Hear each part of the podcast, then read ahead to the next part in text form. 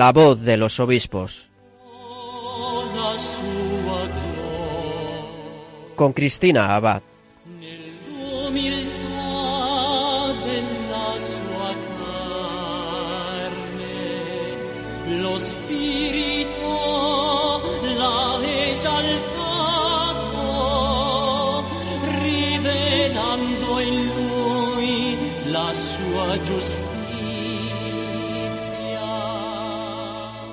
Buenas noches, querida familia de Radio María. Un cordial saludo de Cristina Abad y bienvenidos a este nuevo programa de La Voz de los Obispos.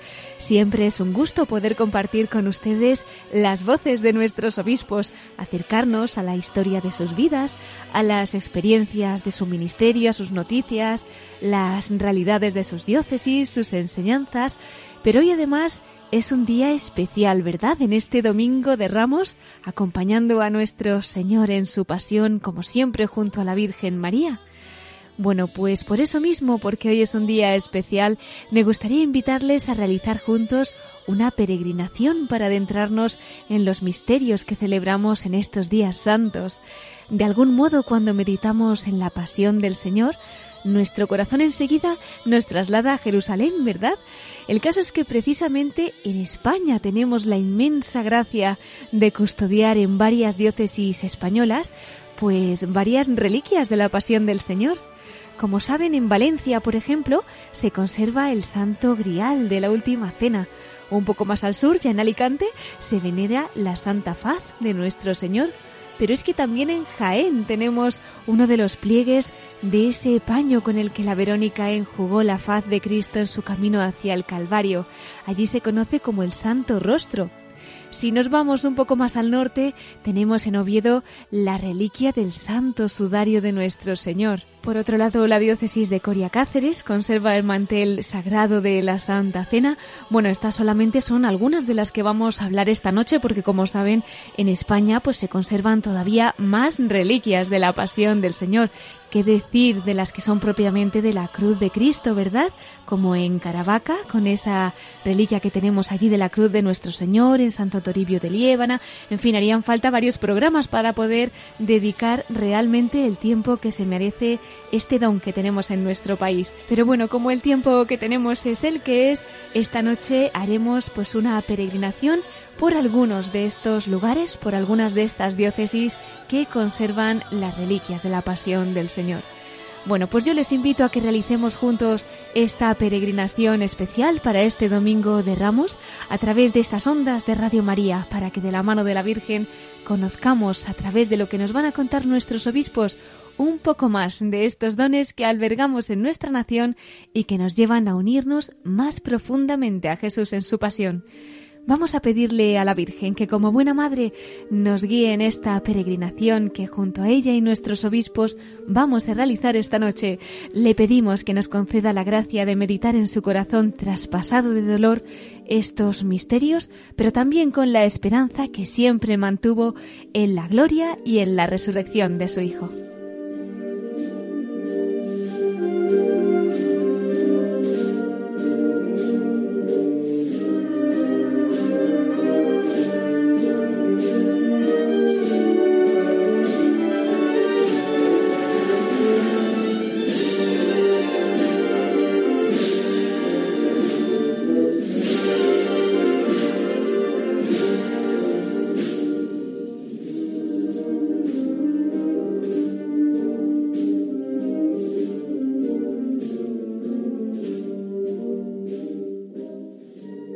Bueno, pues comenzamos esta peregrinación que hemos preparado para este Domingo de Ramos en la que nuestros obispos nos van a ofrecer la oportunidad de acercarnos a algunos de esos tesoros que tenemos en España custodiando las santas reliquias de la Pasión del Señor.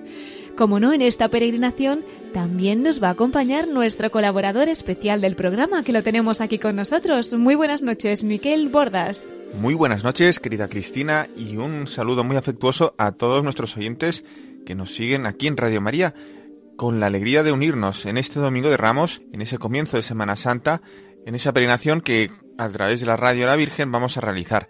Y con muchas ganas de escuchar qué nos van a contar al respecto nuestros obispos. Pues no esperemos más, ¿no? Nuestra primera parada va a ser para detenernos en una archidiócesis que precisamente está celebrando un año jubilar, la archidiócesis de Valencia. Como decíamos, en esta ciudad se conserva nada más y nada menos que el Santo Grial de la Santa Cena. Así es, Cristina, los valencianos tienen el gran regalo de tener tan cerca el Santo Cáliz de nuestro Señor que está en la Catedral de Valencia. Y como dices, Cristina, este año están de celebración con ese año jubilar. Eso es. Recordamos que la Archidiócesis de Valencia proclama año jubilar con este motivo cada cinco años. En este caso comenzó el pasado 25 de octubre con el lema El cáliz de la pasión. Bueno, Miquel, vamos a entrar en esa Catedral de Valencia, ¿no? Para conocer de cerca los detalles de este Santo Grial. Sí, Cristina, invitamos a nuestros oyentes a seguirnos y a viajar con el corazón y con la mente a esta capilla de la Catedral Valenciana. Desde ahí ha grabado un vídeo Monseñor Arturo Ross, uno de los obispos auxiliares de Valencia, para contarnos algo de su historia. Porque muchos quizá se estén preguntando, pero ¿cómo es posible que el Santo Grial haya terminado aquí en España? Bien, pues de todo esto nos va a hablar don Arturo Ross. Pues vamos a escucharlo. Un saludo cordial, queridos amigos, desde la Catedral de Valencia. Nos encontramos en la capilla del Santo Cáliz y detrás de mí podéis contemplar esta reliquia sagrada que desde hace siglos custodiamos aquí en esta casa. Hablar del Santo Cáliz es hablar de una historia apasionante, que casi podría ser el guion de una gran película, porque nos habla de persecuciones, de momentos difíciles, nos habla de leyendas, una historia que queremos compartir con vosotros brevemente. El Santo Cáliz se remonta a la cena, a la última cena de Jesús con los apóstoles, en aquel cenáculo de Jerusalén, donde Jesucristo, tomando en sus manos esta copa, instauró la nueva alianza. Fue la primera celebración de la Eucaristía. Sabemos que de Jerusalén el Santo Cáliz pasaría a Roma, a través de San Marcos y de San Pedro. En Roma tenemos la certeza de que los papas celebraban con esta copa. Era considerado como el cáliz papal y estuvo allí hasta la persecución del emperador Valeriano. En ese momento, el Papa Sisto II, por precaución, manda que el cáliz sea protegido y el diácono San Lorenzo lo trae a España, a su zona natal, a Huesca. Sabemos y tenemos la certeza de que el cáliz estuvo por esa zona de los Pirineos. Incluso en la época de la invasión de los musulmanes, en el siglo VIII, el cáliz está por diferentes partes, escondido por temor a las persecuciones. En el siglo XI nos consta de que está en el monasterio de San Juan de la Peña. Y desde allí, posteriormente, es reclamado por el, el rey Martín el Humano para que pasen al relicario de la Corona de Aragón en 1399. Continúa esta apasionante historia porque otro rey, Alfonso el Magnánimo, manda que el cáliz pase desde Barcelona hasta Valencia. Y aquí, en 1437, es cuando el, cáliz es entregado a nuestra catedral. Durante estos siglos XVI, XVII y XVIII permanece con nosotros como la gran joya del gran relicario que tiene la Catedral de Valencia. Hasta que en 1916 es colocado en esta urna que ahora podemos contemplar. Una historia apasionante que hemos querido compartir con vosotros. Bueno, pues tras esta explicación de don Arturo Ross, obispo auxiliar de Valencia, sobre la historia del Santo Grial, Vamos a ver ahora el sentido de celebrar este año jubilar para que, aunque sea de manera espiritual, pues podamos unirnos a este acontecimiento que desde la Archidiócesis Valenciana puede llegar a tantos corazones que acojan el sentido de lo que se quiere celebrar con este año jubilar, que es ante todo pues fomentar el culto eucarístico. Y esto nos lo va a explicar nos lo va a explicar Monseñor Esteban Escudero. Precisamente hace unos días, concretamente el 1 de marzo, el Papa le aceptó su renuncia al haber cumplido Monseñor Escudero los 75 años de edad. Bien, con motivo de este año jubilar del Cáliz de la Pasión, él ha grabado un vídeo en el que explica el sentido de celebrar este acontecimiento. Si quieres, Cristina, lo escuchamos. Por supuesto, escuchamos a don Esteban Escudero. Celebramos en este año el año jubilar de la Pasión del Señor, el cáliz de la Pasión. Yo quisiera hacer un poco de historia de cómo se ha llegado a tenerlo eh, cada cinco años. En el año 2015, era el año de la misericordia, se celebró un año jubilar del Santo Cáliz, llamado el año, año jubilar de la misericordia. En realidad se quería meditar sobre el extraordinario efecto de la pasión del Señor, el perdón de los pecados, la reconciliación con Dios. El año jubilar fue un éxito. Y ya pensando en los frutos de este año, se pensó en la idea de hacerlo cada cinco años. Evidentemente, eso necesitaba el permiso de la Santa Sede, el cual fue concedido. Por lo tanto, cada cinco años se va a celebrar un año jubilar del Santo Cáliz. Y esta es ya la segunda vez que se celebra, pero con un título distinto. Este santo año es el cáliz de la pasión. Se quiere cambiar el punto de vista, ya no solo el efecto de la misericordia, sino cómo el santo cáliz está íntimamente ligado a la pasión del Señor. Recordemos que el santo cáliz de la cena es de la, de la última cena, es decir, antes de padecer. Por eso, la idea central de este año es ver la misericordia del Señor, tal como celebramos el año 2015, pero centrándonos en la Eucaristía. Por lo tanto, este año se intenta promover el culto eucarístico en toda la diócesis. Es decir, meditar sobre la pasión del Señor que se entrega libremente la noche anterior, jueves santo, y se ofrece su vida. El Señor coge pan y entonces al partirlo está sacramentalmente haciendo ya lo que va a ocurrir al día siguiente. Su cuerpo va a romperse en la cruz. A continuación, siguiendo el ritual judío de la misa, toma un cáliz, el cáliz de la cena, y entonces pronuncia esas palabras, esta es mi sangre para la redención del mundo, para el perdón de los pecados. Por lo tanto, lo que se intenta este año, al unir la celebración del Santo Cáliz, es promover el culto eucarístico, viendo en él la anticipación sacramental de Jesús de lo que va a ocurrir el Viernes Santo. Y es lo que nosotros celebramos diariamente en la Eucaristía que se celebra en todas las iglesias. Es decir, se hace el memorial de la pasión celebrando la Santa Eucaristía. Por tanto, los frutos que se esperan conseguir este año es la adoración del Santísimo Sacramento, es un mayor conocimiento de lo que fue la pasión del Señor y su sentido teológico, y finalmente, la unión con Cristo que nos da la Eucaristía. Celebrar la sangre de Cristo es unirnos a su muerte en la espera de la resurrección gloriosa que nos unirá definitivamente con Él en el reino de los cielos.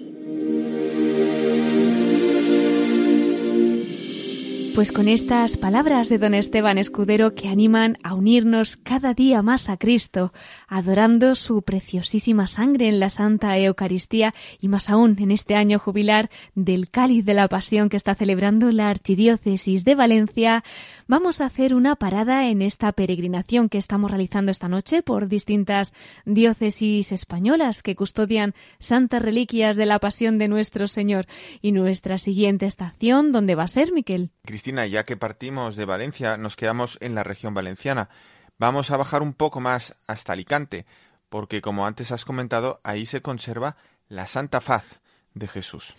Bueno, pues nos ponemos en camino hacia Alicante entonces para conocer un poco mejor algo de esa reliquia tan preciosa que alberga esta ciudad.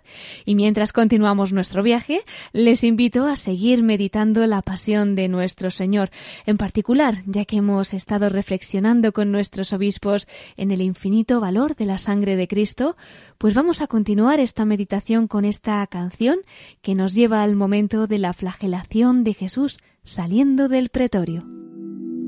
Saliendo del pretorio, marcha una procesión con rumbo al Calvario, sufriendo va un varón, la cruz sobre su espalda, llagándole está, no puede caminar,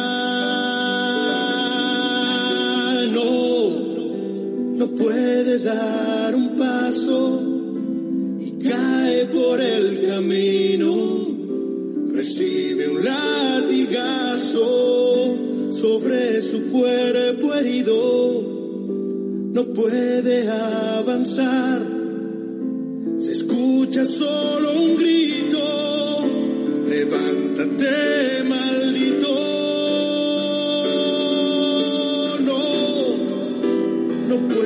Ser maldito aquel que en su dolor exclama con un grito, perdónale Señor, perdónale sus faltas, no mires su actuación, ellos ten compasión.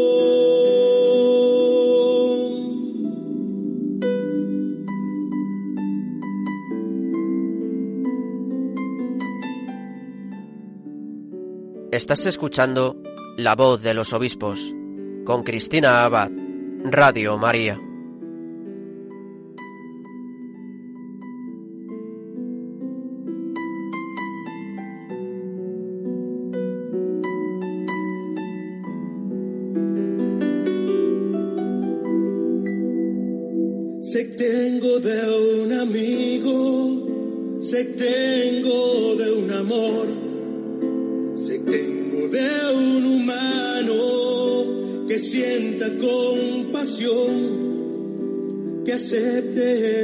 Sangre que derramando estoy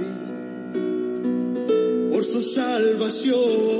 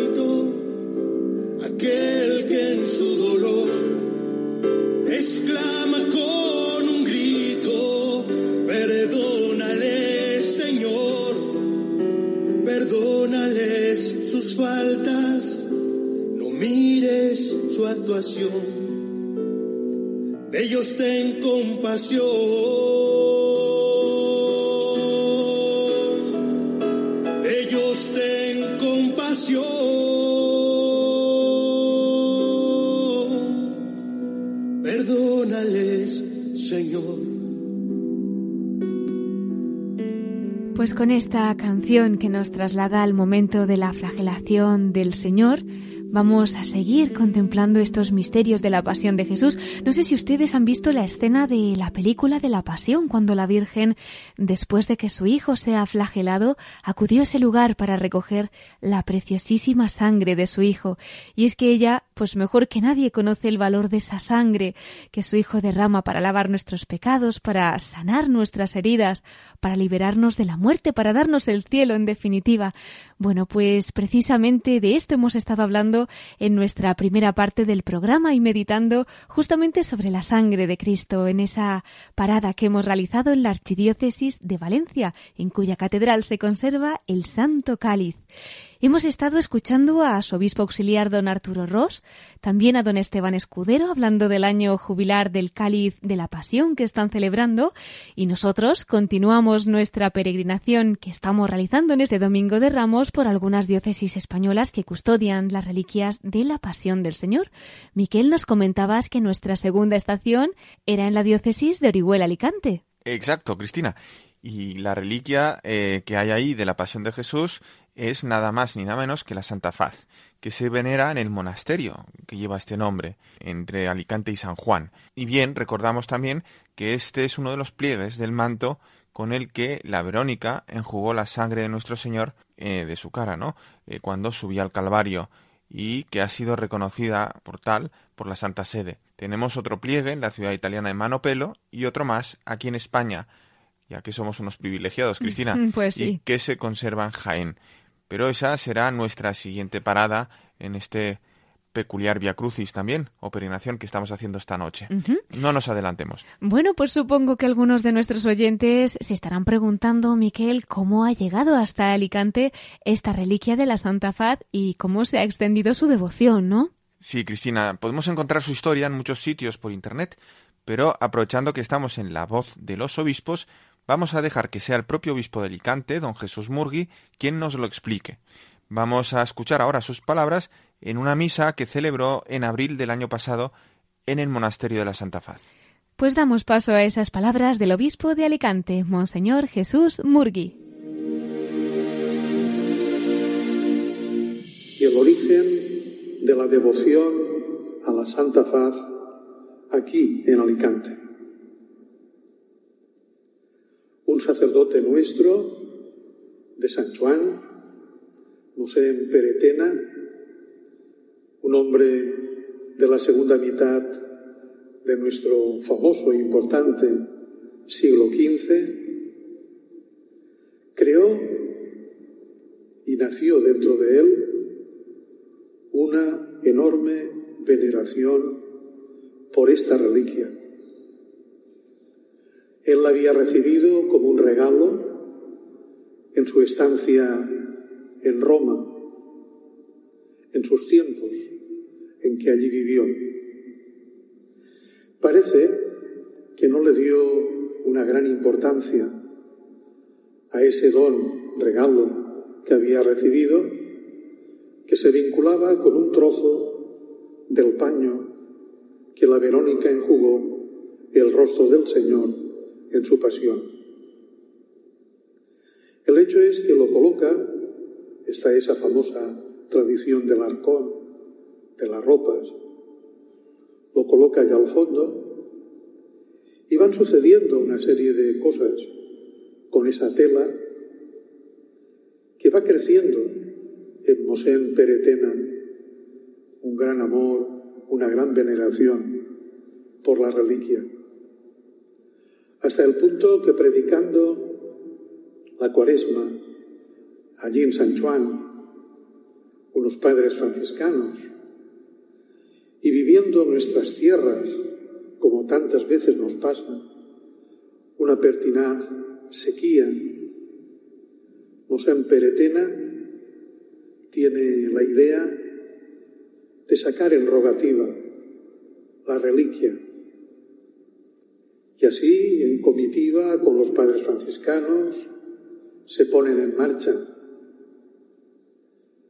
Y en un día que quedó para la historia de Alicante bien señalado, un 17 de marzo de 1489, en este lugar que estamos, en respuesta a ese amor que se volcó en esta querida reliquia, el Señor realiza una serie de signos que van a marcar para siempre una vinculación, una relación entrañable de Alicante con la Santa Faz.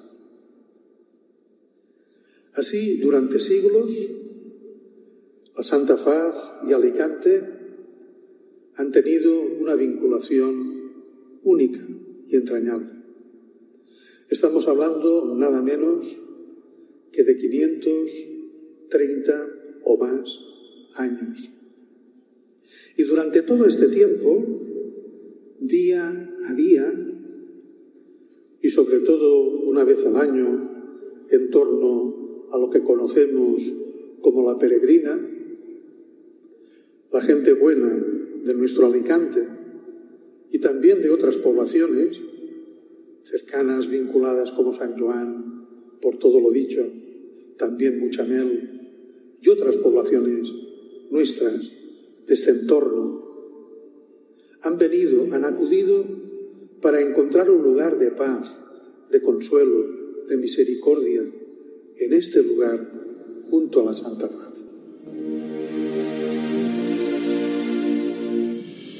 Y tras esta explicación del obispo de Alicante, don Jesús Murgui, sobre la devoción a la reliquia de la Santa Faz que custodia la diócesis alicantina, nos decías, Miquel, que además tenemos la gracia de tener en España otro de los pliegues del paño de la Verónica con el que enjugó la sangre del Señor, ¿no? Como también nos ha comentado don Jesús Murgui.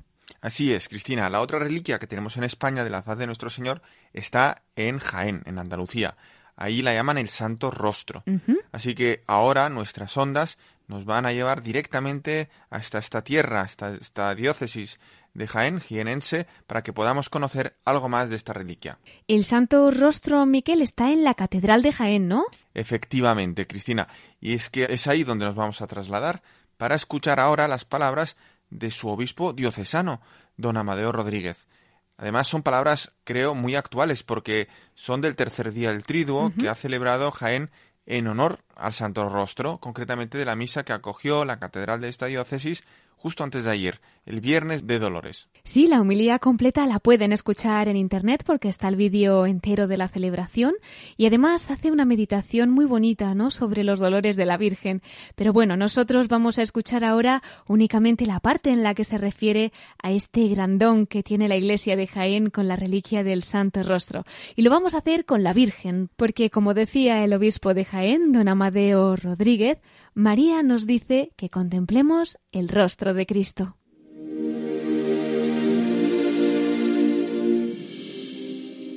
María nos dice que contemplemos el rostro de Cristo. Esa tradición también popular que surge en la Iglesia, una tradición, cuando decimos apócrifa, no decimos, no lo decimos, a veces parece que utilizamos esta palabra con una especie de menosprecio.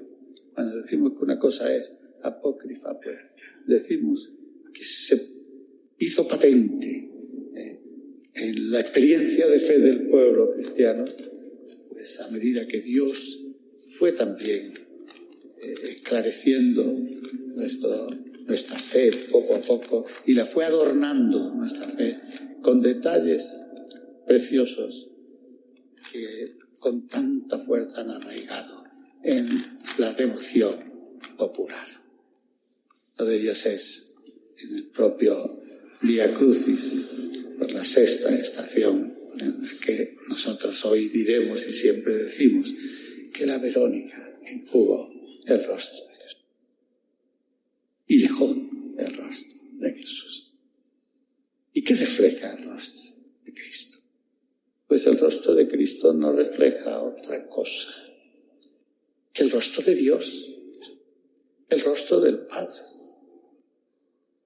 Cuando nosotros contemplamos este don y este regalo del Santo Rostro, cuando experimentamos que nos mira, experimentamos en nuestra propia vida que el amor de Dios ha llegado a nosotros, y que está dando fruto en nosotros, porque va transformando poco a poco nuestra existencia y nuestra vida espiritual y va incorporando pues, nuestra vida a Cristo.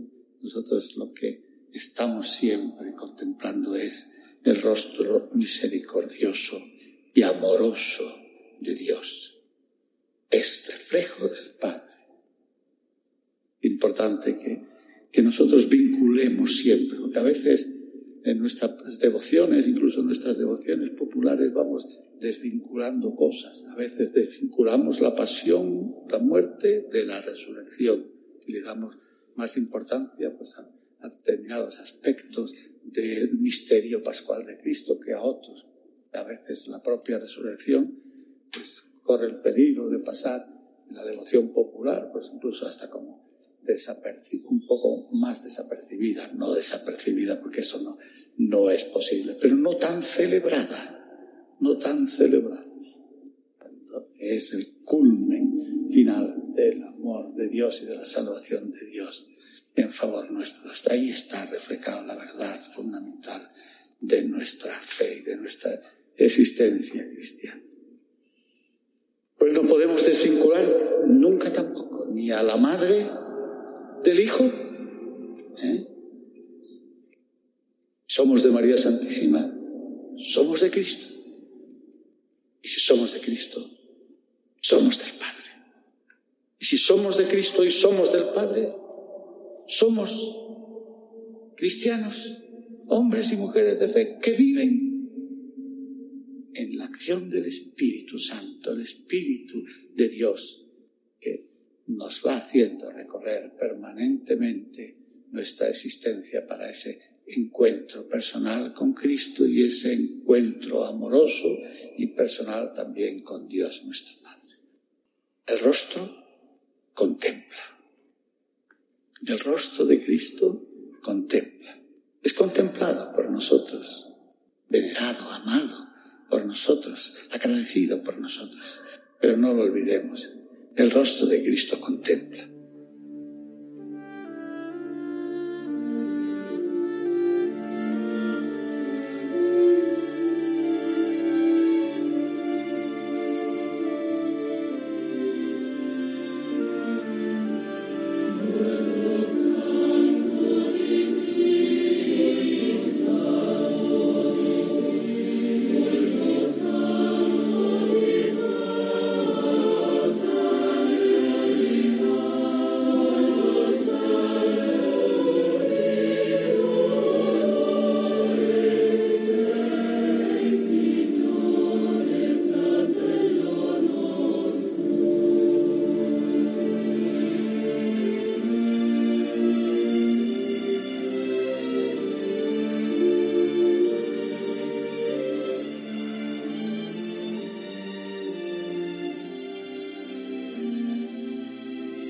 Estás escuchando La voz de los obispos con Cristina Abad, Radio María.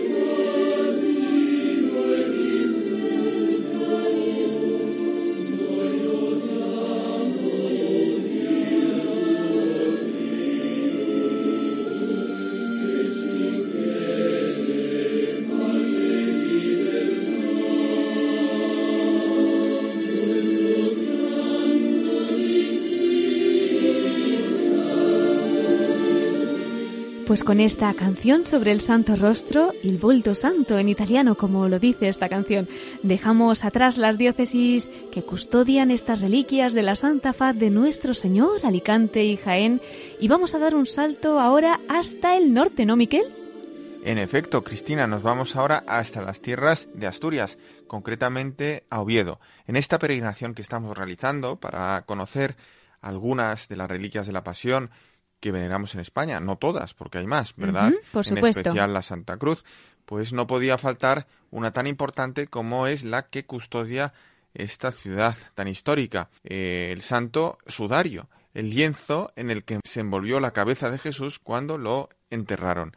Sin embargo, en este caso no disponemos del audio del arzobispo de Oviedo, de don Jesús Sanz, que nos lo pueda explicar, pero sí que tenemos unas palabras suyas que hemos podido recoger de una homilía de hace ya tres años, eh, pronunciada el Viernes Santo, en la celebración de la Pasión del Señor que presidió en la Catedral Obetense, en la que hacía alusión al Santo Sudario que se encuentra en la Cámara Santa de esta catedral. Así que, Cristina, te invito a leer conmigo este fragmento de Monseñor Sanz sobre el Santo Sudario.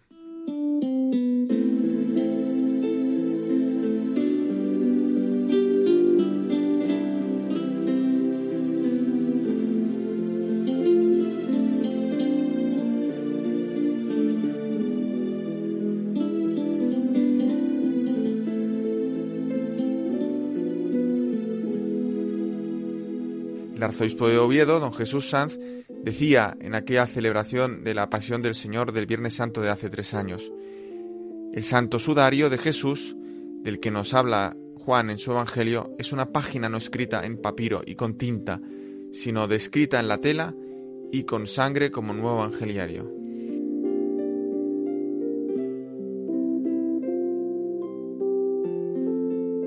Y continuaba diciendo el arzobispo de Oviedo acerca del Santo Sudario. El Santo Sudario es un testigo de lino que guarda como un secreto los ojos cerrados del Señor. Aquella mirada se abrirá para siempre resucitada después, pero por amor vivo a mis desamores muertos se cerraron a la hora de nona de aquel Viernes Santo.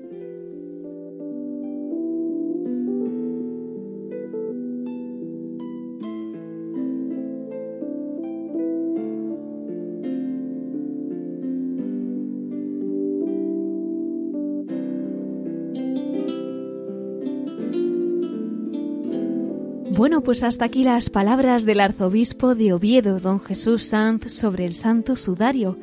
Y vamos a concluir nuestra peregrinación de esta noche en Coria. Miquel, tenemos allí otra reliquia importantísima. Desde luego, Cristina, se trata del mantel sagrado de Coria. Además, a nuestros oyentes les sonará porque justo estos días ha salido la noticia en varios medios de comunicación, por supuesto también aquí en Radio María, de la presentación del documental internacional que han hecho sobre esta reliquia tan importante y que se va a estrenar bien pronto, justo este jueves santo. Sí, no nos lo podemos perder.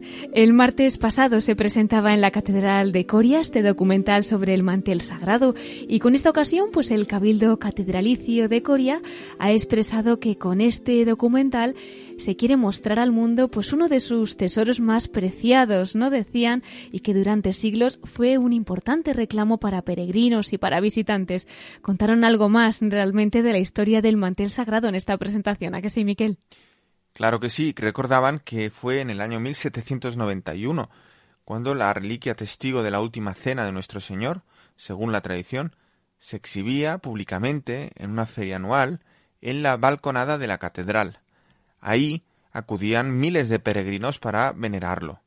Recordaba también el cabildo de la catedral que durante siglos acompañó procesiones rogativas para pedir el fin de plagas, sequías o inundaciones.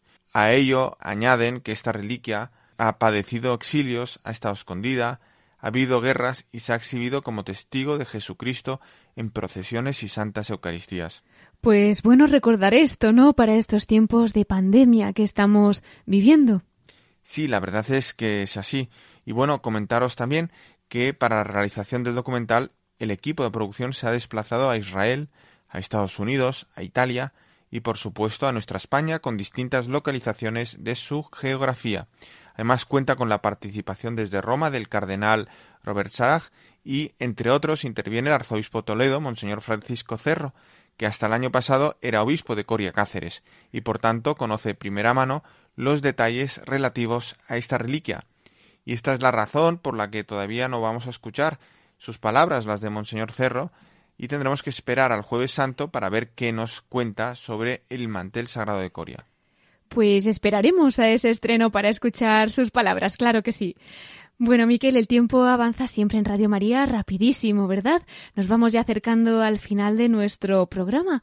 Hemos comenzado esta peregrinación tras las huellas de la pasión de Jesús por las diócesis españolas de la mano de la Virgen y, como no, pues también vamos a concluir desde el corazón de nuestra Madre. De manera que te invito a quedarte con nosotros, Miquel, porque vamos a dar paso a la voz de los obispos desde el corazón de María.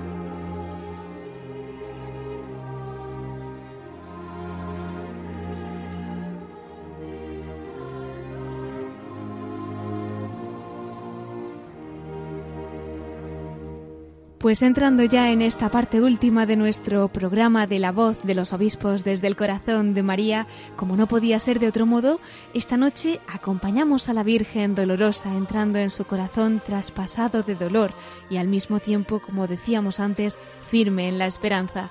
Para ello nos vamos a ir hasta Córdoba para recordar algunas de las palabras de la homilía de su obispo, don Demetrio Fernández, precisamente antes de ayer, el viernes de Dolores.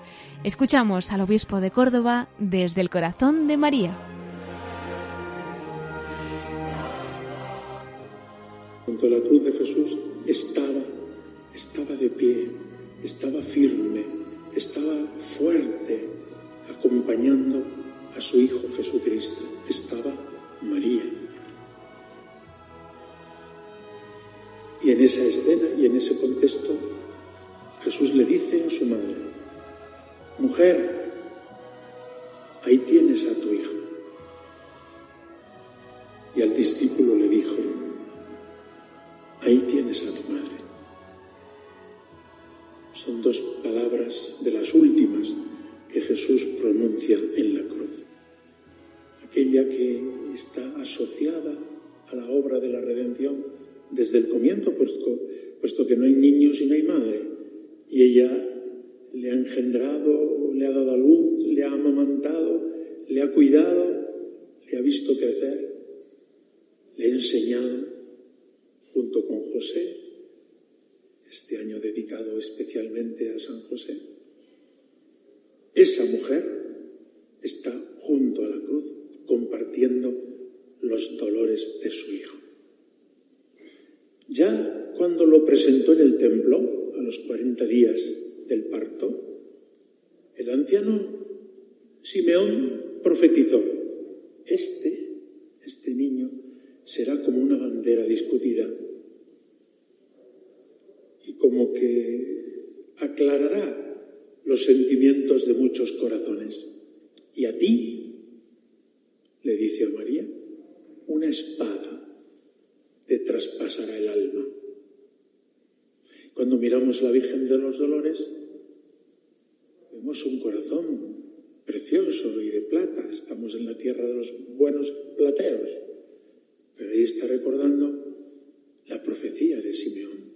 Una espada te traspasará el alma.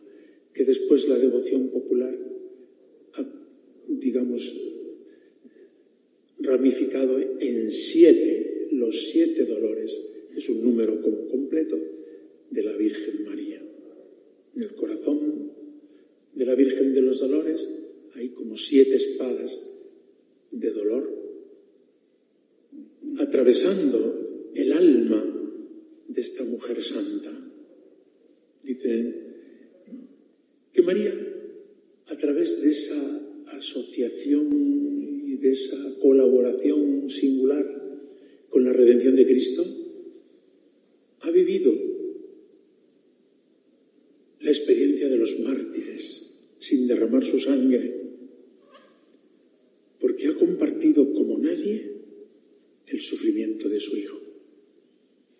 Miremosla, por ejemplo, en el Via Crucis, la cuarta estación. Jesús se encuentra con su madre.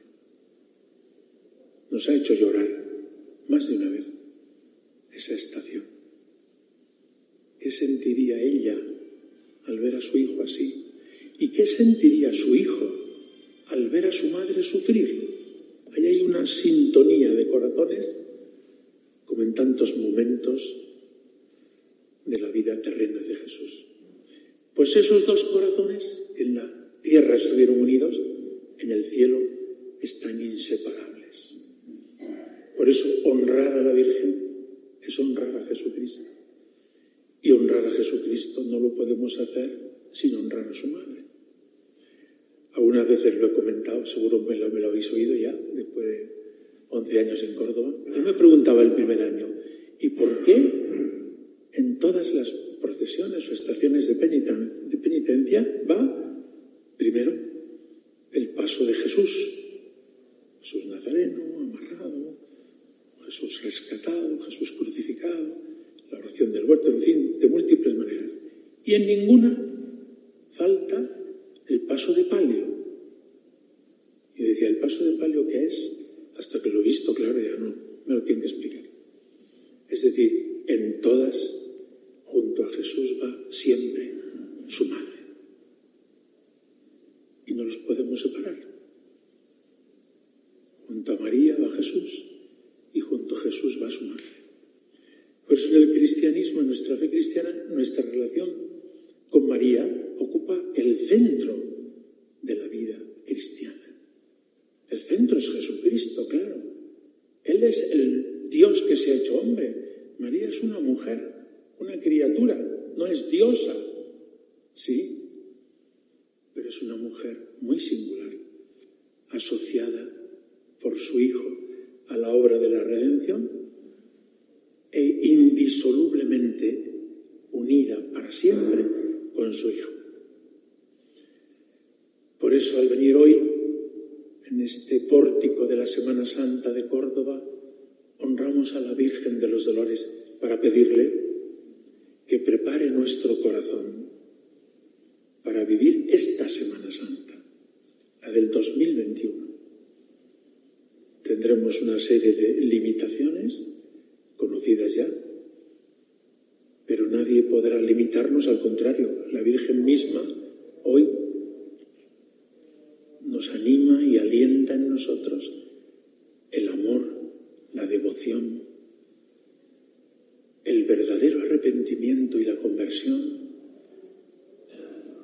Es más fácil entrar de la mano de María en todos los misterios de la Semana Santa. Y ella nos dice, lo primero de todo, ponte a tono, limpia tu corazón. Cuando una madre en casa tenéis experiencia, tenemos todos experiencia de eso. Hay que ir a una fiesta grande. Lo primero son los niños. Hay que lavarlos, hay que vestirlos, hay que ponerlos guapos. Y luego vamos a la fiesta. Pues eso hace María con nosotros. Oye, que se acerca la Semana Santa. Y como buena madre nos reclama a todos a ponerse limpios, guapos, bien preparados en el alma para asistir a lo que viene en la Semana Santa. Y que lo seguiremos con redoblado fervor, aunque no podamos expresarlo por las razones que todos conocemos y que asumimos también como un gesto de solidaridad unos con otros, para ver si entre todos pues eliminamos el virus. Y por eso no podemos tener ni las procesiones ni estaciones de penitencia, pero que no decaiga el fervor amor a la Virgen, el amor a Jesucristo, el amor a los hermanos, porque un elemento esencial de la vida cristiana es el amor a los demás. Que estos días cesen las rivalidades, las contiendas, los enfrentamientos y nos unamos en el amor de Cristo, en el corazón inmaculado de María, traspasado por siete espadas son los dolores de la Virgen María.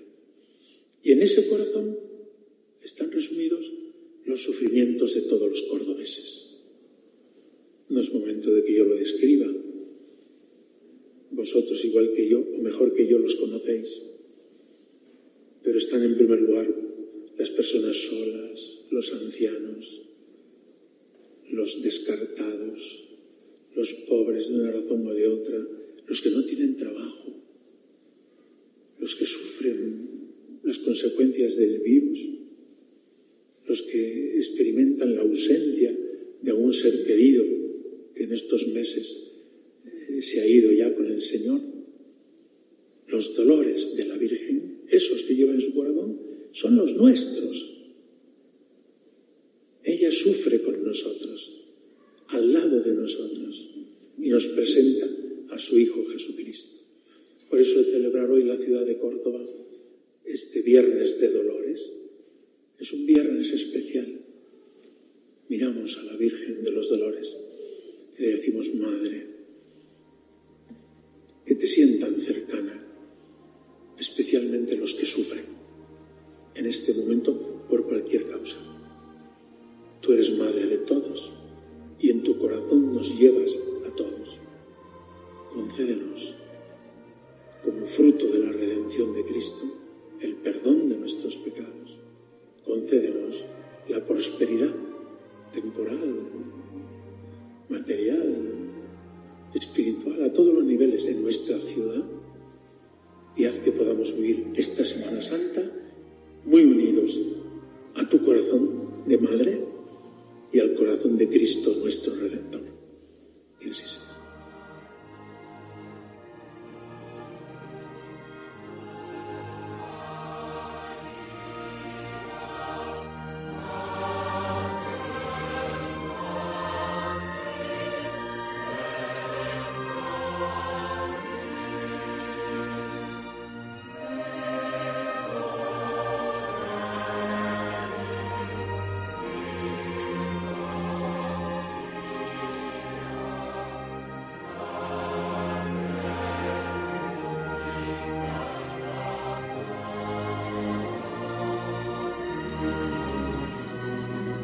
Con estas palabras de don Demetrio Fernández, obispo de Córdoba, que nos han introducido en el corazón de nuestra querida madre, traspasado de dolores, pero tan lleno de amor, de misericordia, de esperanza, vamos a concluir nuestro programa en esta noche de Domingo de Ramos.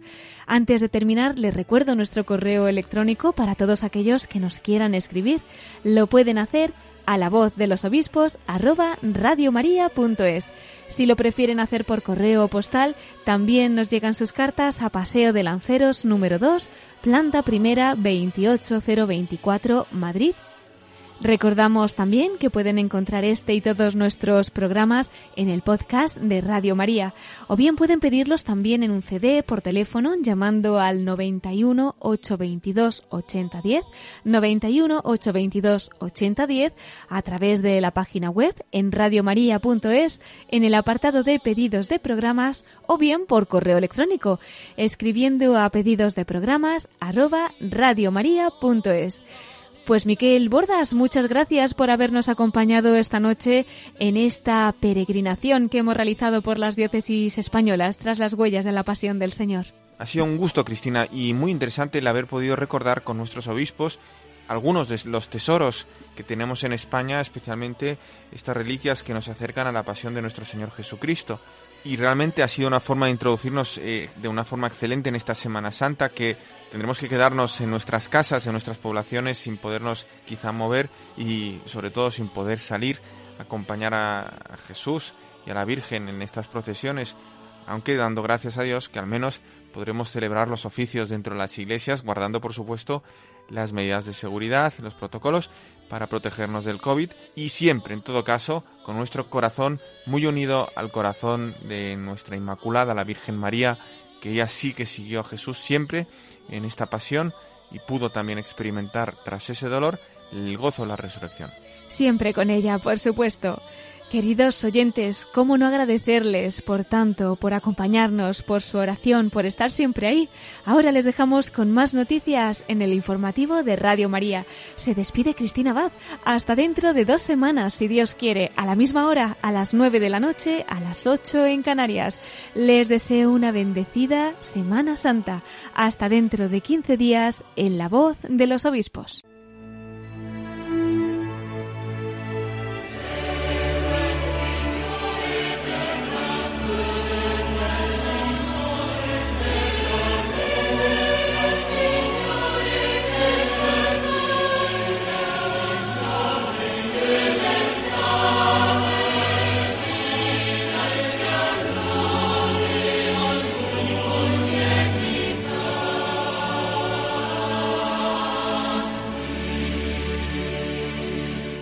Han escuchado la voz de los obispos